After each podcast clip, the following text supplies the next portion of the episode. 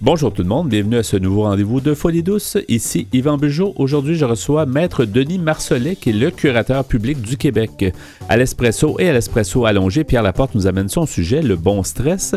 Notre invité en début de deuxième demi, Joanne Boutet, nous présente le Centre d'entraide émotion. Tout ça dans le menu de Folie douce cette semaine. Bienvenue chez nous.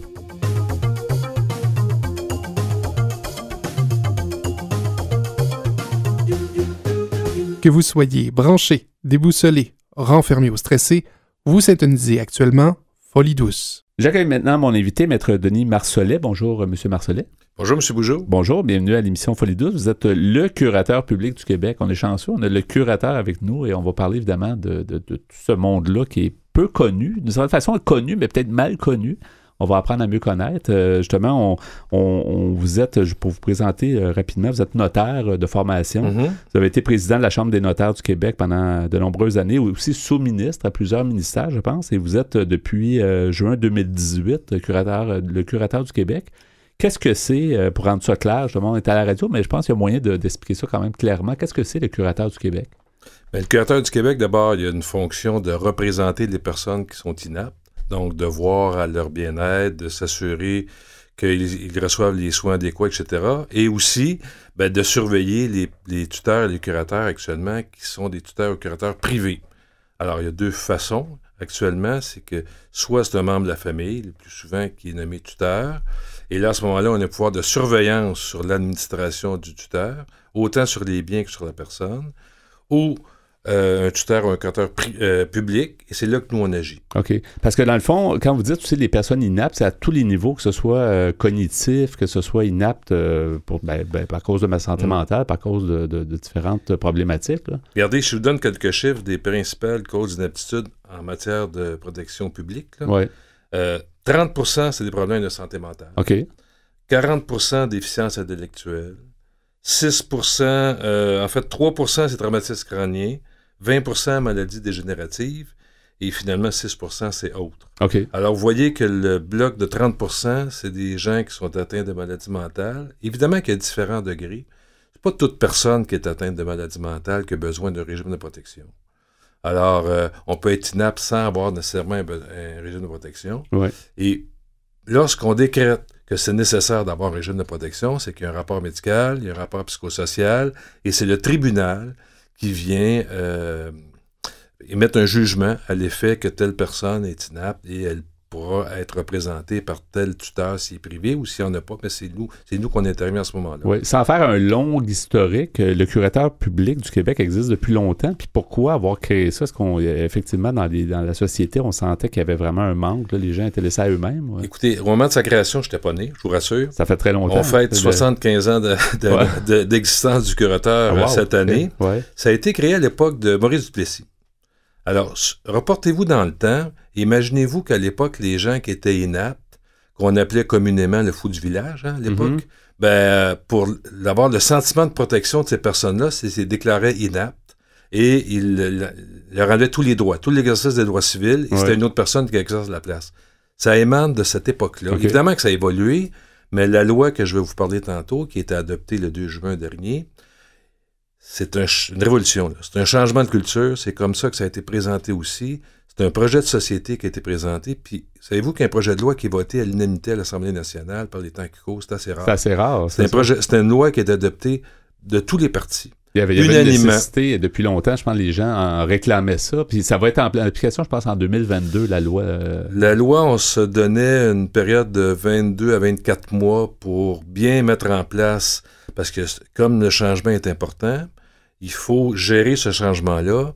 Il y a un volet de communication aussi fort important parce qu'il faut informer non seulement les personnes visées, la population en général, les institutions, les ministères, et vraiment, ça va prendre ce temps-là pour faire en sorte de bien faire atterrir la loi. Et nous, on, avait, on a promis aux, parlementaires qu'on demanderait l'entrée en vigueur de la loi, qui était prévue dans 24 mois, mm-hmm. le jour où on aurait le sentiment que tout est en place. Et ça, c'est important. Alors, tout le monde va y trouver son compte. Le principe général de la loi, euh, je reviendrai un peu sur le curateur, mais permettez-moi, le principe général de la loi qui a été adoptée, c'est que un des principes directeurs, c'est qu'on table maintenant, à partir de l'entrée en vigueur, bien sûr, sur les forces d'une personne et non pas d'abord sur ses limitations. L'effort qu'on va faire dans toute, en fait, l'effort qu'on a fait dans toute la réflexion de la rédaction de la loi, c'est qu'à tous les fois, on se pose les questions pour dire on n'enlève pas l'exercice d'un droit à une personne si c'est pas nécessaire. Aujourd'hui, c'est un peu du copier-coller. Il y a tutelle, curatelle. Curatelle, on enlève la, dans la plupart des cas la totalité de l'exercice des droits et tutelle, ça dépend. Alors, la loi va faire en sorte, lorsqu'elle rentrera en vigueur, que dans tous les cas, il y aura une tutelle modulée. Alors, dans tous les cas, on devra, par le rapport psychosocial, le rapport médical, le tribunal devra se pencher pour déterminer quel droit qui est nécessaire de lui enlever. Et surtout, quel droit qui est nécessaire pour le conserver. Pourquoi? Parce qu'un des principes fondamentaux de cette loi-là, c'est de respecter la dignité de la personne, favoriser son autonomie, favoriser ses préférences et son intérêt. Je ne vous dis pas qu'on ne le fait pas aujourd'hui, mais c'est à plus petite échelle. Là, la loi va l'obliger à le faire. C'est ça, parce que c'était de la bonne volonté, mais la loi ne, l'exigeait pas. Euh, Dans le fond, on met la loi à la saveur du jour, euh, où on met le citoyen vraiment au centre de toute la réflexion. Et euh, ben, les lois ont été conçues antérieurement, pas dans cette, nécessairement dans cette perspective-là. on, concevait la loi, oui, évidemment. Pas ça, non, mais l'intérêt ou les attentes de la population en général bien, c'est bien différent euh, il y a 20 ans. Mm-hmm. Euh, et, le respect de la dignité d'une personne ben, prend toute son importance aujourd'hui. C'était moins comme ça euh, il y a 20 ans. Et c'est pour ça que cette loi-là est articulée autour de ce principe-là. quels sont les changements? Est-ce qu'on peut faire comme une comparaison? Je ne sais pas comment vous voulez présenter ça, genre avant, après, ou avant la loi, ou ben, Peut-être pour... peut-être juste avant, si vous permettez, comme vous avez si bien dit que le curateur public est peu connu, juste d'abord en 10 secondes ou en 15 secondes, vous dire on est quoi, ça fait quoi? Oui, bien sûr. Alors, le curateur a un siège social à Montréal, ou sans René Lévesque. Il y a quatre divisions territoriales Québec, Montréal sur la plage Jacques-Cartier, Longueuil et euh, Saint-Jérôme. Il y a 12 bureaux satellites, parce qu'on est partout au, au Québec. On est présent donc dans 11 villes. On a plus de 750 employés qui sont répartis euh, évidemment au siège social, mais aussi dans les bureaux satellites. On a évidemment développé depuis 75 ans, vous en conviendrez, des dizaines d'expertises dans le domaine de la protection des personnes inaptes. C'est quoi notre rôle? Trois rôles. On accompagne les familles lorsqu'une personne est nommée à titre de tuteur ou curateur privé. On accompagne et on surveille.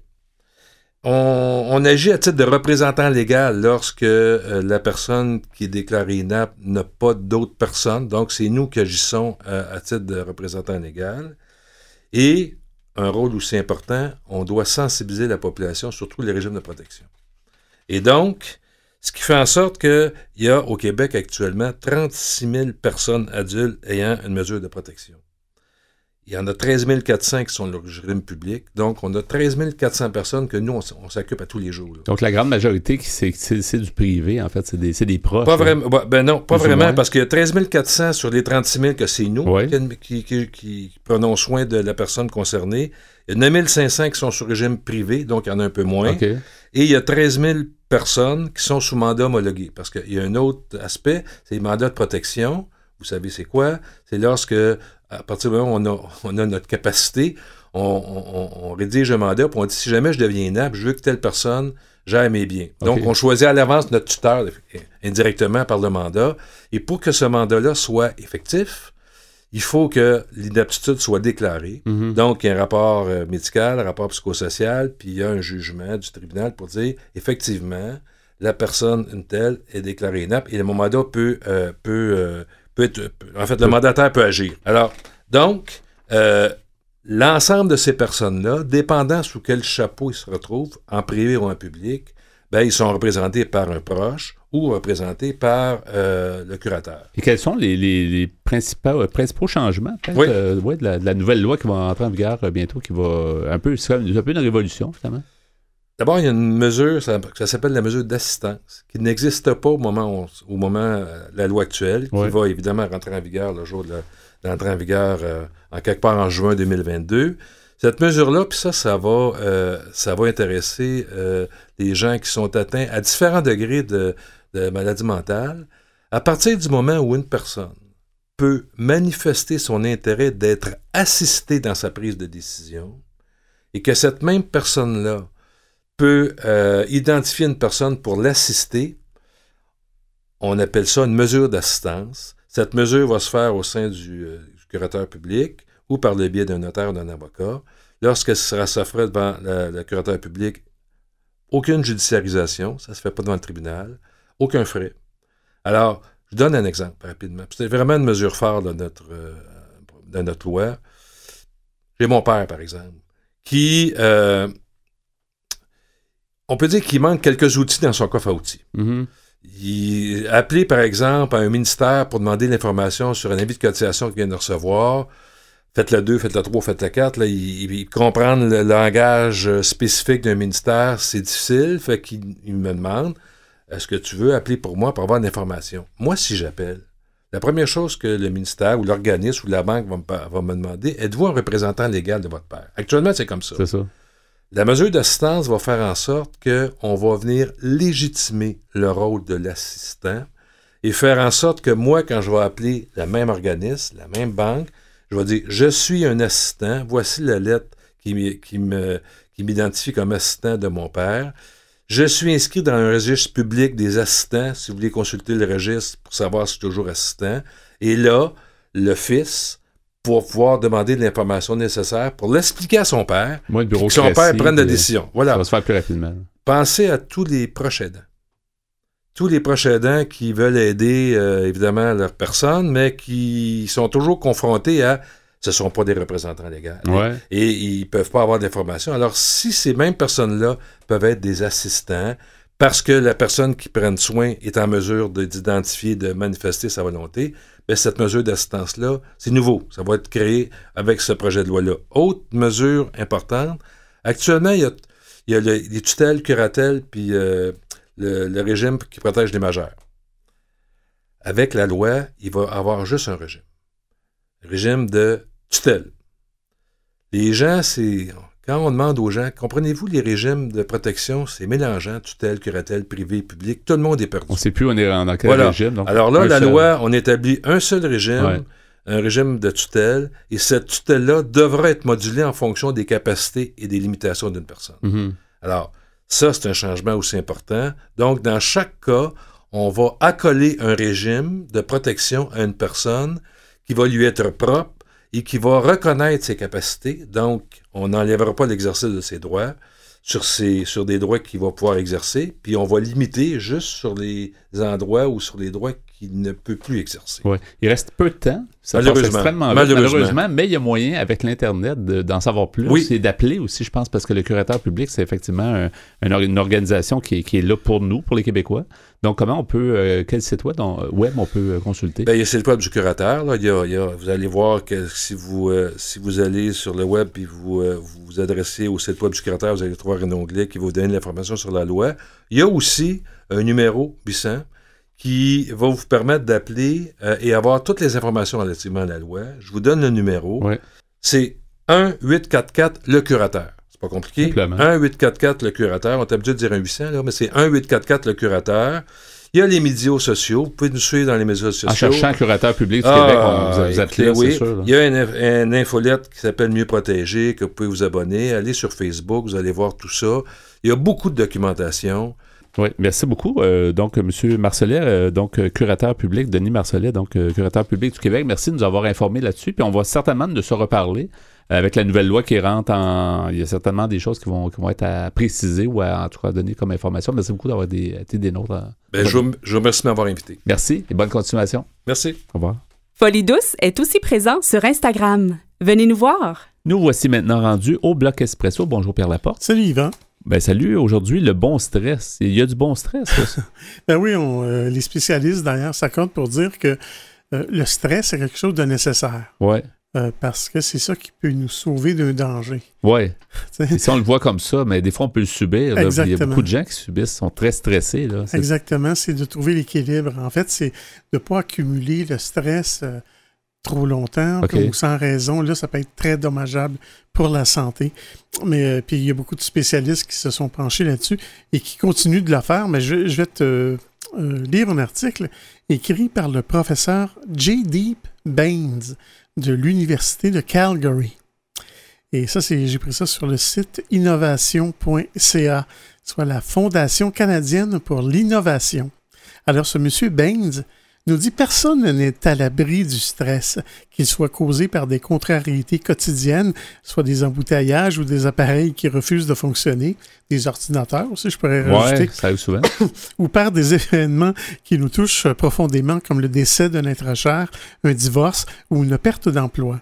Or, peu importe l'élément déclencheur, la réponse initiale de l'organisme et du cerveau à une situation stressante est systématiquement la, la même, soit le rythme cardiaque et la tension artérielle augmentent alors qu'une montée d'adrénaline produit une source exceptionnelle d'énergie. Ouais. Le stress peut être un stimulant positif pour le cerveau. Après tout, il provoque une réaction primitive et évolutive qui nous pousse à nous jeter sur le côté pour éviter une voiture ou à nous échapper d'un immeuble en feu. Mais l'exposition à un grand nombre de situations stressantes très rapprochées peut entraîner un stress chronique qui en retour contribue à l'apparition de troubles mentaux et physiques graves comme la dépression, l'anxiété, la fatigue, la perte de mémoire et même la cardiopathie et l'hypertension. Et même à moindre, euh, moindre importance, sais, le, manque de sommeil, ça Ouais. crée souvent l'insomnie, le Non, stress. sûrement, hein. L'insomnie, c'est, euh, qui est répétée sur une longue période, ça peut euh, devenir grave. Cause aussi d'autres problèmes. ouais. Ouais. Euh, le neuroscientifique J. J.D. Baines et son équipe de l'Université de Calgary s'emploient à établir comment le bon stress peut devenir néfaste et pourquoi. Les conclusions pourraient nous amener à concevoir des approches thérapeutiques pour contrer les effets les plus nocifs du stress chronique. Baines examine les réactions au stress depuis près d'une décennie dans le cadre d'une étude plus vaste visant à comprendre les connexions du cerveau et le mode de communication des neurones entre eux. Mhm. En plus d'avoir identifié la protéine qui joue un rôle spécifique dans l'activation du centre de commande du stress situé dans le cerveau, l'équipe de chercheurs a récemment découvert un mécanisme par lequel les cellules cérébrales de rats de laboratoire deviennent de plus en plus sensibles au stress subséquent. On, sait, on dirait que ça s'additionne, si on veut, avec le temps. On sait depuis longtemps que le cerveau réagit aux signaux de stress en libérant des hormones dans le système sanguin. Chez les humains, la plus importante est le cortisol. M. J.D. Baines nous dit le but est de canaliser toutes les ressources de l'organisme afin de répondre aux facteurs de stress qui se présentent. Euh, qui plus est, ce système de réponse est également autorégulateur. Une fois que les hormones nous ont aidés à faire face à la source de stress, elles prescrivent au centre de commande du cerveau d'interrompre le processus. Ouais. L'équipe de chercheurs a également découvert que les signaux de stress parvenant au cerveau laissent une empreinte moléculaire qui dure environ une semaine sur les cellules de ce centre de stress. Ces cellules marquées répondent ensuite à de nouveaux agents stressants de façon amplifiée en sécrétant davantage de cortisol. Si le phé- phénomène se répète fréquemment, le système de blocage naturel du centre de commande cesse de fonctionner, ce qui prédispose de façon permanente le cerveau à devenir surexcité. M. Baines nous dit, lorsqu'on est constamment exposé au stress au travail ou dans sa vie personnelle, le cerveau demeure en état d'hypervigilance, ce qu'il ne faut pas. C'est ainsi que le stress peut devenir chronique. Ces conclusions pourraient euh, utilement mener à la création de nouveaux traitements médicamenteux permettant d'effacer l'empreinte laissée sur les cellules du cerveau par la réponse initiale au stress, ou à tout le moins d'en réduire la durée. Il faudrait toutefois y arriver sans inhiber le rôle physiologique bénéfique joué par le cerveau pour nous aider à combattre le stress. Baines croit que ces recherches pourraient également jeter un nouvel éclairage sur l'état de stress post-traumatique qui se manifeste parfois chez les soldats de retour de mission, entre autres? Un sujet dont on Ça, a déjà un autre parlé. stress, effectivement, qui peut s'accumuler et puis qui peut devenir Ouais. très dommageable. ouais. Il nous dit ce qui est troublant en ce qui concerne le stress post-traumatique, c'est que les personnes qui ont été exposées à un événement particulièrement traumatisant se portent généralement, généralement bien après avoir quitté le lieu de la tragédie. Puis, quelque chose vient raviver le souvenir de l'événement traumatique, de même que la réaction au stress qui l'accompagnait. Ce qui fait foi de l'étonnante capacité de l'organisme à se remémorer les situations stressantes. Nous pensons que le mécanisme d'amorçage que nous avons découvert pourrait nous aider à mieux comprendre ce qui se produit. Or, de nombreux points d'interrogation subsistent, à savoir notamment si certains facteurs de stress, soit économiques ou euh, émotifs par exemple, ont plus d'impact sur le cerveau humain que d'autres. Il nous dit que c'est une question complexe. Ce que nous savons, par contre, c'est que peu importe le facteur de stress en cause, l'organisme réagit de la même manière en ce qui concerne la libération d'hormones. Une fois que le cerveau a identifié une source de stress, que ce soit l'autobus qui fonce sur nous ou une faillite imminente, le même mécanisme se déclenche pour nous protéger de la menace perçue. Alors, je vais m'arrêter ici et je poursuivrai sur le sujet un peu plus tard. Oui, à l'espresso allongé, le bon stress demeure des nôtres. À venir dans l'émission, notre invité est Joanne Boutet du Centre d'entraide Émotion. À l'espresso allongé, Pierre Laporte poursuit avec le bon stress. Pour nous trouver sur les divers réseaux sociaux, cherchez Folie Douce Radio. Vous écoutez actuellement Folie Douce, leader en santé mentale depuis 1991. Folie Douce, une communauté, une radio. Vous écoutez l'émission Folie douce, une expertise en santé mentale depuis 1991. J'accueille maintenant mon invité, Mme Joanne Boutet. Bonjour, Mme Boutet. Oui, bonjour. Bonjour, bienvenue à l'émission Folie, douce. Vous êtes coordonnatrice du Centre d'entraide Émotion. C'est une ressource qui se situe à Québec, je pense. Hein? Oui, exactement. Plus précisément à la Pointe Sainte-Foy, un secteur de Québec où il y a un petit peu moins d'organismes communautaires. Oui. Ce, qui est intéressant, euh, je veux remercier une, utilisatrice de Facebook qui nous a suggéré votre présence. Euh, c'est quand même, vous pouvez être flatté. C'est euh, certaine Sabrina qui nous a dit, je vais vous lire ce qu'elle nous écrivait sur Facebook. Ça nous a donné le goût de vous, de vous inviter. elle dit, la, personne idéale sur votre plateau, c'est un, une sur le terrain direct qui côtoie quotidiennement des personnes vulnérables et qui est au centre des organismes en santé mentale. Puis elle, vous nommait donc Joanne Boutet. Alors, c'est flatteur. Et puis, on était intéressé. Intéressé à avoir, euh, avoir plus de, détails justement sur, le, sur votre ressource. D'accord.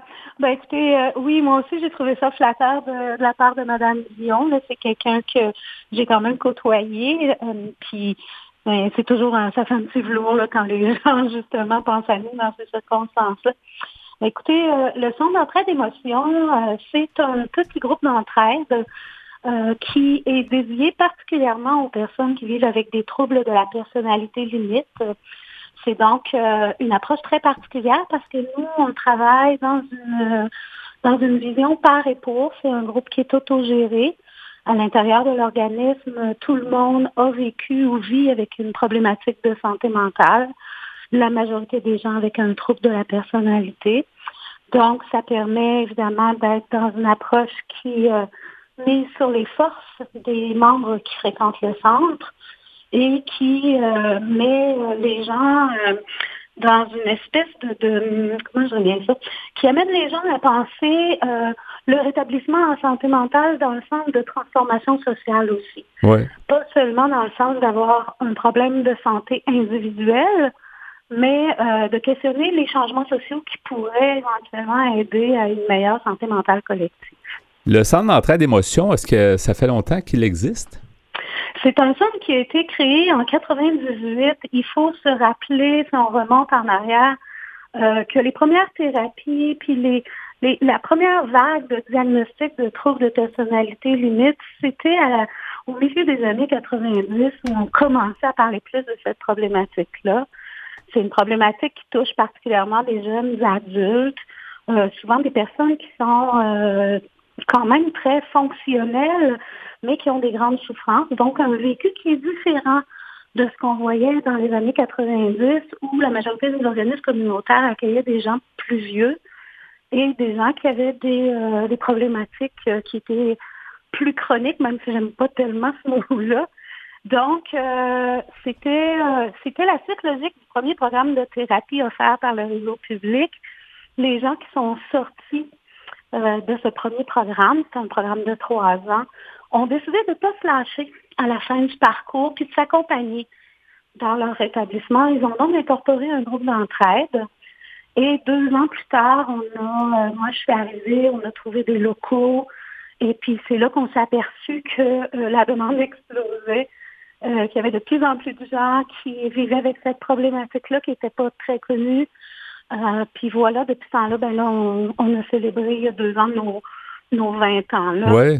Et, c'est les ressources pour épargne, il n'y en a pas tant que ça. À une certaine époque, oui, il y, a, eu quelques-unes qui ont, qui ont vu le jour, mais c'est quand même un travail, mais ça semble bien fonctionner quand même. Bien, non seulement ça fonctionne bien, mais à quelque part, c'est vraiment le service de complémentarité euh, au service public. C'est-à-dire qu'on peut bien, euh, par exemple, si vous avez un, épisode dans la vie où vous faites une dépression, ou peu importe la problématique, euh, oui, on va, il va y avoir un traitement, mais ça va pas, ça va pas être fait dans une approche globale parce que bon, le milieu médical n'est pas fait pour ça non plus.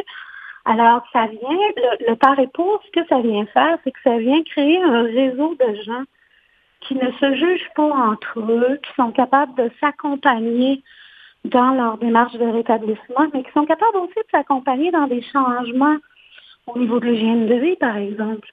Euh, quand on a une problématique de santé mentale, des fois, il y a des choses qui se superposent dans des problèmes de pauvreté, problèmes de violence, euh, différentes problématiques ou troubles associés. Donc, le fait d'avoir un groupe d'entraide, euh, c'est de recréer un réseau social qui est là pour s'épauler puis permettre au groupe d'avancer ensemble au lieu de vivre ça dans l'isolement social aussi. Puis c'est aussi euh, finalement la paire aidante. On parle souvent des pères aidants, les gens qui, qui, qui s'aident puis ont déjà vécu des choses. C'est ça. Puis on parle, euh, dans le fond, dans, la fin des années 90, vous aviez déjà ce, finalement ce modèle-là en place? Oui, en fait, euh, les, les, le par pour puis les, les groupes d'entraide, c'est né de l'approche d'appropriation du pouvoir. Ça vient un peu du grand mouvement états-unien des psychiatriques survivors qu'on a vu dans les années 70-80. Dès les années 80, il y a d'ailleurs euh, des approches alternatives qui naissent au Québec. Il y en avait d'ailleurs euh, plusieurs, il y, en, a encore beaucoup. Mais effectivement, après ça, ça a débouché sur les programmes de formation père aidant euh, qui sont plutôt des programmes euh, qui ont été développés au départ pour intégrer des équipes de soins et donc permettre d'humaniser les soins et de tenir compte justement de, de, de cette dynamique-là de, de, de l'approche basée sur les forces auprès des personnes. On en a vu beaucoup. Euh, par exemple, ici à l'Institut universitaire en santé mentale de Québec, il y a plusieurs parents qui travaillent dans les équipes de soins ça favorise aussi la compliance des gens par rapport au traitement. Ça diminue la peur euh, dans des épisodes plus difficiles, par exemple. Oui. Nous, on est plus dans une approche d'entraidant. On a quand même un père aidant qui travaille avec nous une journée semaine, mais euh, en général, on va prioriser plutôt l'entraide, donc c'est bénévole. Les gens arrivent et ils partagent entre eux le, le, type d'aide et de support qu'ils sont capables de s'apporter. Oui, au centre d'entraide d'émotions, euh, comment vous pourriez qualifier les gens qui viennent euh, justement participer à vos activités? Est-ce que ce sont des gens de, différents âges, de différents milieux? Comment vous pourriez les, définir? Ben, je, dirais qu'on a, euh, on, a un peu deux, je ne veux pas parler de clientèle, c'est pas, on a deux types de membres. On va avoir les gens qui arrivent parce qu'ils sont référés au niveau de notre majeur, donc du trouble de personnalité. À ce moment-là, on parle d'une grande majorité de femmes, souvent des femmes qui sont plus jeunes que celles qu'on va retrouver dans d'autres organismes en santé mentale. On travaille beaucoup, nous, euh, en accueil avec du 18-35, 18-40. Euh, on a aussi, on accueille aussi parce qu'on est quand même à Sainte-Foy, un endroit où il n'y a pas tellement de, ressources communautaires. On accueille toute problématique de santé mentale. Et à ce niveau-là, là, on va chercher des gens qui sont peut-être un petit peu plus âgés, euh, puis des messieurs qui souvent ont, vécu beaucoup d'isolement parce que ils n'allaient pas nécessairement venir euh, fréquenter des organismes dans le centre-ville, par exemple. Oui. Et, quand on parle d'activité, comment on peut présenter? Est-ce que c'est une semaine qui est assez type chez vous? Ben, comme on est un petit groupe, c'est sûr qu'on est aussi extrêmement flexible. On travaille en, dans le respect des forces. Donc, nous, s'il y a quelqu'un qui arrive à la ressource et qui nous dit, ben, euh, moi, euh, je fais de la méditation pleine conscience, j'aimerais ça, partager ça. Euh, ben, le mois suivant, on va avoir un atelier de méditation pleine conscience. C'est pas, c'est pas un problème. En règle générale, on garde toujours, et c'est ça le pilier du centre, un groupe de sport et d'entraide qui tient le jeudi soir pour nos gens en trouve et personnalités limites. On le tient en soirée justement pour que les gens qui vont à l'école, qui travaillent, puissent avoir accès. On a aussi un volet euh, sécurité alimentaire, c'est-à-dire, on parlait tantôt d'approche globale, ben, euh, bien s'alimenter, ça fait partie du rétablissement aussi. Donc, on a un atelier de cuisine, on a des ateliers d'art, on a, mon Dieu, des ateliers d'écriture, des clubs de marche. En fait, euh, les activités, c'est un prétexte à mettre les gens ensemble aussi, puis avoir du plaisir. exactement, exactement. Depuis, depuis que vous êtes là, ça fait quand même longtemps, vous disiez, vous êtes quand même arrivé dans les débuts. Euh, ça a évolué comment, le centre d'entraide d'émotions, euh, d'après vous? Qu'est-ce qui a été les, meilleures évolutions peut-être à, ce niveau-là? Ben, je dirais que par rapport à moi, quand je suis arrivée, moi je suis arrivée en juin 2000, à cette époque-là, le diagnostic avec lequel on travaille était très mal desservis. On avait euh, des gens qui, qui arrivaient avec beaucoup d'automutilation. On travaillait avec des gens qui étaient suicidaires quasi au quotidien. Euh, les gens n'avaient pas... Euh, il y avait beaucoup de préjugés qui étaient reliés à ce diagnostic-là aussi.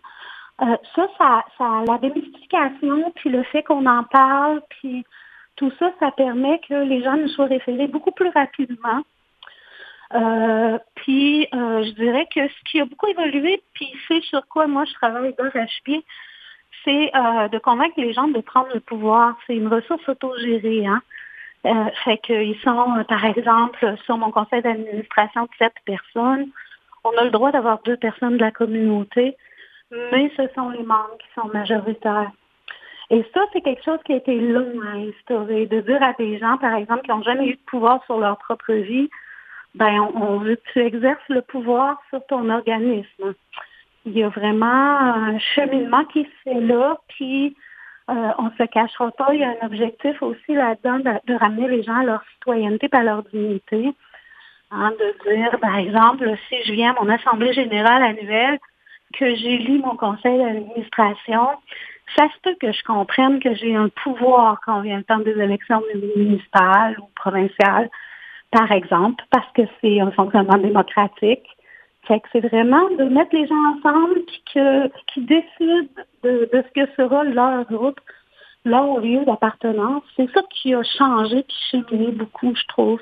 Et, les gens qui s'impliquent peuvent aussi euh, influencer le, le, contenu de ce qui va se passer dans la ressource ou, les, les, les, les décisions, euh, on va dans quelle direction, tout ça. Il y a ça aussi hein, qui est intéressant pour eux.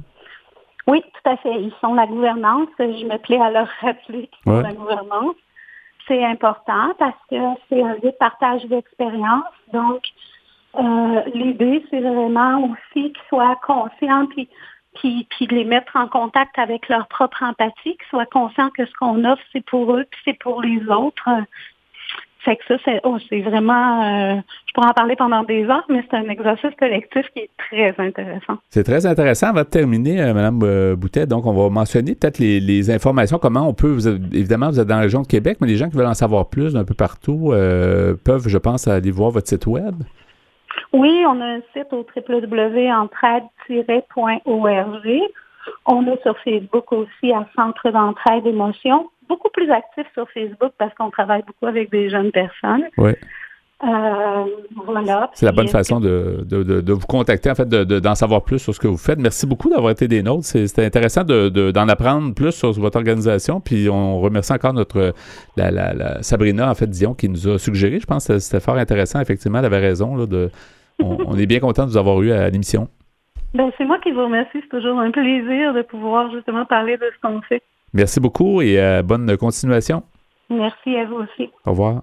Vous écoutez présentement l'émission Folie douce, le rendez-vous hebdomadaire radiophonique traitant de santé mentale. Nous poursuivons au micro à l'émission Folie douce avec euh, le sujet le bon stress. Pierre, tu as entamé plus tôt à l'émission? Oui, on a vu qu'il y avait des bons côtés au stress, en, autant, en autant que c'est c'est pas sur une longue, longue, longue période.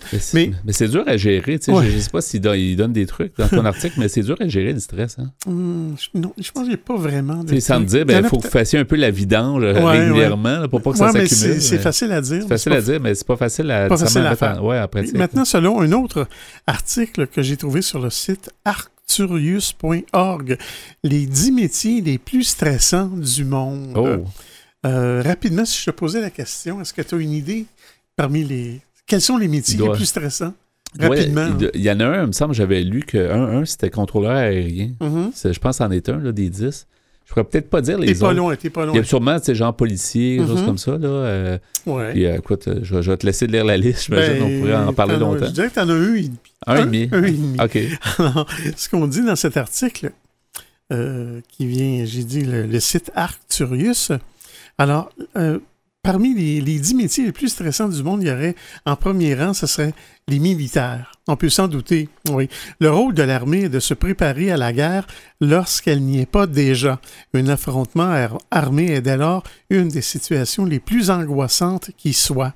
Au beau milieu d'un conflit, la vie revêt alors une toute autre valeur. Sur le plan psychologique, un tel environnement peut provoquer des dommages sévères et irréversibles. Les chiffres nous indiquent que parmi les soldats en première ligne, il existe un taux élevé de troubles psychologiques. Beaucoup de stress post-traumatique, Ouais. hein, c'est ça? On pourrait s'y attendre. Ouais. Le deuxième métier le plus stressant, c'est les pompiers. On nous dit que les pompiers sont également souvent exposés à des risques sérieux. Ainsi, une grande partie de leur travail s'effectue dans un contexte euh, marqué par de forts enjeux et un faible contrôle de la situation. Oui, on peut comprendre. Et souvent très soudain. Tu sais, il se passe Ouais. rien. Tout à coup, il y a une urgence incroyable qui va prendre euh, 12 heures. là. Ouais. C'est ça. C'est quand même un métier, un métier qui doit être facile, stressant. oui. Non, c'est vrai. On nous dit que chaque incendie ou accident a ses caractéristiques propres. Cela est propice à créer un climat d'incertitude important. De plus, en cas d'urgence, peu importe la date et l'heure, les pompiers doivent donc toujours être sur le qui-vive. Ouais. Troisième rang, tu m'avais parlé des contrôleurs aériens. Mais ici, on parle des pilotes d'avion.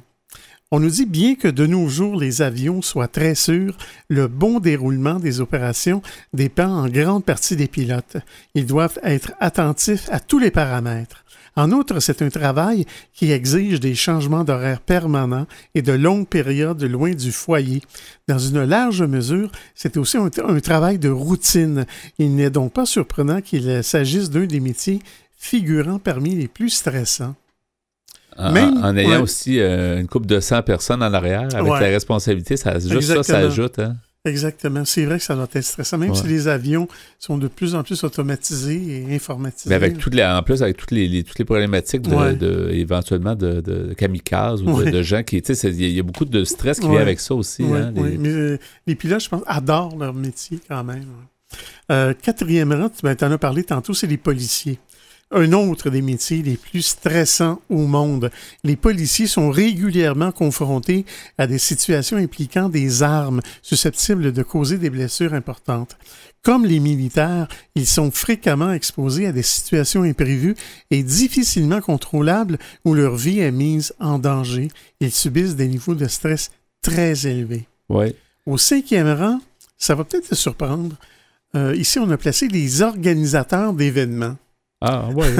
Les organisateurs d'événements ne risquent évidemment pas leur vie. Ils ne s'exposent pas au danger. Ils doivent cependant prêter une grande attention à de nombreux détails à la fois. Par-dessus tout, ils sont tenus de veiller à ce que des activités de nature diverse et distincte se regroupent en un ensemble harmonieux. D'autre part, il est euh, également fréquent qu'ils prennent part à d'importantes négociations. Ils doivent alors agir de, de sorte que tout- toutes les parties finissent par tomber d'accord. Nous, on en a déjà organisé Ouais, des, des, euh, événements, ouais. Mais souvent, c'est que ça, il y a le bouton panique qui arrive. Ouais. C'est ça, c'est l'imprévu aussi pour les organisateurs, que tout va pas toujours bien, hein, c'est ça. Mais je pense que l'important, c'est d'être un groupe de personnes qui organisent un événement sans ça. C'est vrai, ça aide beaucoup. c'est- dur. Au sixième rang euh, des métiers les plus euh, euh, stressants, il y a les journalistes. Le stress des journalistes dépend de trois facteurs. Tout d'abord, les horaires. Ils varient selon les circonstances et selon l'actualité. Il est nécessaire d'être là où se déroule l'événement afin de couvrir l'information au bon moment. Ensuite, ils peuvent parfois être exposés à des situations dangereuses. De plus, ils sont souvent amenés à travailler très vite, car leur objectif est de rendre compte de l'actualité presque instantanément. Et de ne pas se tromper parce que ça peut avoir euh, des conséquences, Ouais. euh, effectivement, de se faire Mhm. reprocher que les faits sont pas vrais. Donc, c'est ça, il y, a- il y a une dose de stress, c'est vrai. Ouais. Au septième rang, les médecins de service d'urgence. Oui, ça, c'est sûr. Comme son nom l'indique, dans un service d'urgence, tout est urgent. Les médecins qui y travaillent doivent souvent prendre des décisions compliquées en un temps très court. Ils tiennent souvent entre leurs mains la santé et la vie d'autres personnes. Une telle responsabilité fait peser un poids psychologique important. Au huitième rang des emplois les plus stressants, les vendeurs. Le vendeur doit traiter avec toutes sortes de personnes. Certains clients sont agréables, d'autres ne le sont pas. Certains clients dépassent parfois les limites, mais le vendeur se doit de garder son sang-froid pour assurer une vente. Et la vente, des fois, il y a la, pression de vente. Des fois, il y a Ouais. des commissions. Tu sais, on, Ouais, on a déjà ça- là, ouais. C'est ça, fait que ça, c'est une grosse pression aussi. Au neuvième rang des emplois les plus stressants, les chauffeurs de taxi. Passer la plus grande partie de sa journée dans un environnement exigu, faire face à la clientèle, devoir faire face à de nombreuses situations, souvent imprévisibles, être dans les embouteillages pendant des heures, tel est le lot quotidien des chauffeurs de taxi. Et au dixième rang des emplois les plus stressants, les enseignants. Travailler avec des enfants et des adolescents est une tâche ardue. Et encore plus lorsque les classes sont surchargées ou si tous les moyens ne sont pas mis en œuvre pour capter leur intérêt et satisfaire leur curiosité. Merci pour cette liste. Donc, le bon stress qu'on parlait en début est là, mais ça nous donne une bonne idée, peut-être des choses très stressantes. Mhm. Merci beaucoup, Pierre, pour ça. Vous aimeriez réentendre nos émissions, entrevues et chroniques via YouTube? Pas de problème. Pour y accéder, visitez notre site web antenne.qc.ca, antenne.qc.ca. Pour conclure ce rendez-vous de Folie douce, Pierre, euh, merci beaucoup pour ta mise en onde. Bienvenue, mon cher. Merci également pour tes blocs espresso. Tu nous as parlé du bon stress et tu Mhm. nous as même euh, donné une liste des 10 métiers les plus stressants. Alors, euh, Ouais. on, va, on va y penser. On va, on va- Mais ani- animateur radio, t'as pas- remarqué que c'était pas là. pas- non, c'était pas là. C'est loin d'être stressant. C'est Ou plutôt. euh, technicien de radio. Ça aussi, metteur en ondes, c'est quand même assez relax. Euh, merci beaucoup pour ta- tes listes. Merci beaucoup pour tout ça. Merci à notre invité en début d'émission, Maître Denis Marcelet, le curateur public du Québec. Très intéressant de l'avoir reçu ici en studio pour nous expliquer un peu plus euh, tout ce monde-là de la curatelle publique. On va certainement le réinviter euh, prochainement à l'émission. Notre invité, Joanne Boutet, en début de deuxième demi, nous a parlé du Centre d'entraide émotion. C'est donc le menu de Folie douce. Cette semaine, c'est Yvan Bugeaud à l'animation. Bonne semaine à tous et à la prochaine Folie douce. Au revoir.